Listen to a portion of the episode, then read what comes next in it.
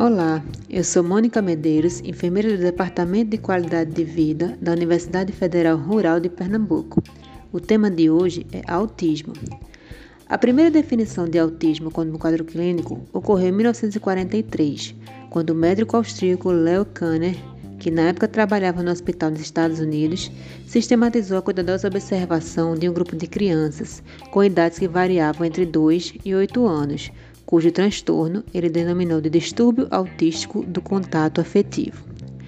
O quadro clínico pode variar, tanto em relação à gravidade quanto pelos sintomas principais e secundários, que podem ser classificados em categorias amplas, como deficiência intelectual, autolesão, agressividade, distúrbio do sono, distúrbios alimentares, convulsões, inabilidades em desenvolver relacionamento com pessoas, atraso na aquisição da linguagem, uso não comunicativo da linguagem após o seu desenvolvimento, tendência à repetição da fala pelo outro, brincadeiras repetitivas e estereotipadas, insistência obsessiva na manutenção da mesmice, rotinas rígidas e um padrão restrito de interesses peculiares, falta de imaginação, boa memória mecânica e aparência física normal.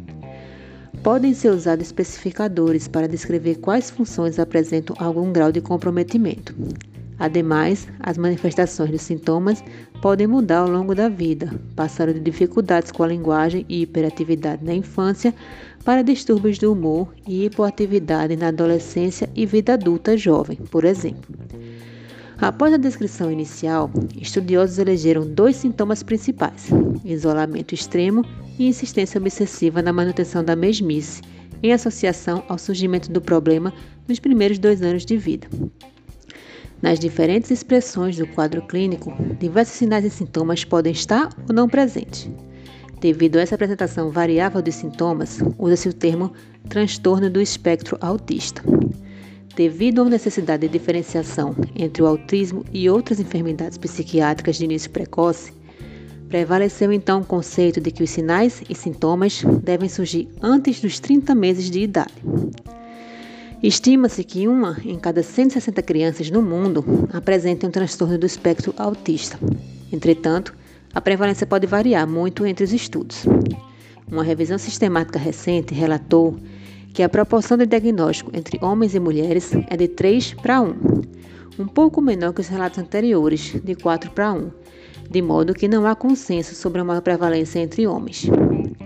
Embora a etiologia específica do autismo não tenha sido identificada, estudos sugerem a presença de alguns fatores genéticos e neurológicos que podem estar associados ao autismo, tais como anomalia anatômica ou fisiológica do sistema nervoso central, e problemas constitucionais inatos predeterminados biologicamente.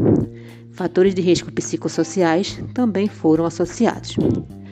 O tratamento precoce tem potencial de modificar as consequências do transtorno, sobretudo com relação ao comportamento, capacidade funcional e comunicação.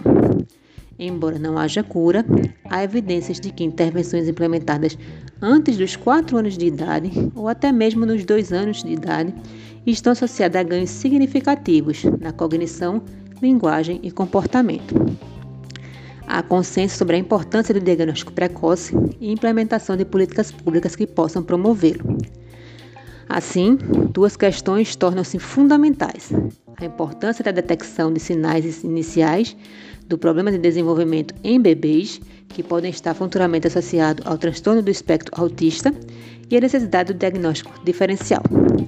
A primeira se refere à necessidade de uma intervenção, o que aumenta a chance de maior eficácia no cuidado dispensado.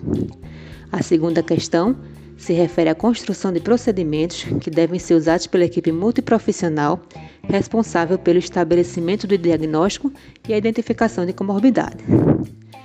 Esse texto e os dados nele contidos foram retirados de manuais do Ministério da Saúde, o Manual de Diretrizes de Atenção à Reabilitação da Pessoa com Transtorno do Espectro Autista, de 2014, e o Protocolo Clínico e Diretrizes Terapêuticas do Comportamento Agressivo no Transtorno do Espectro Autista, de 2021.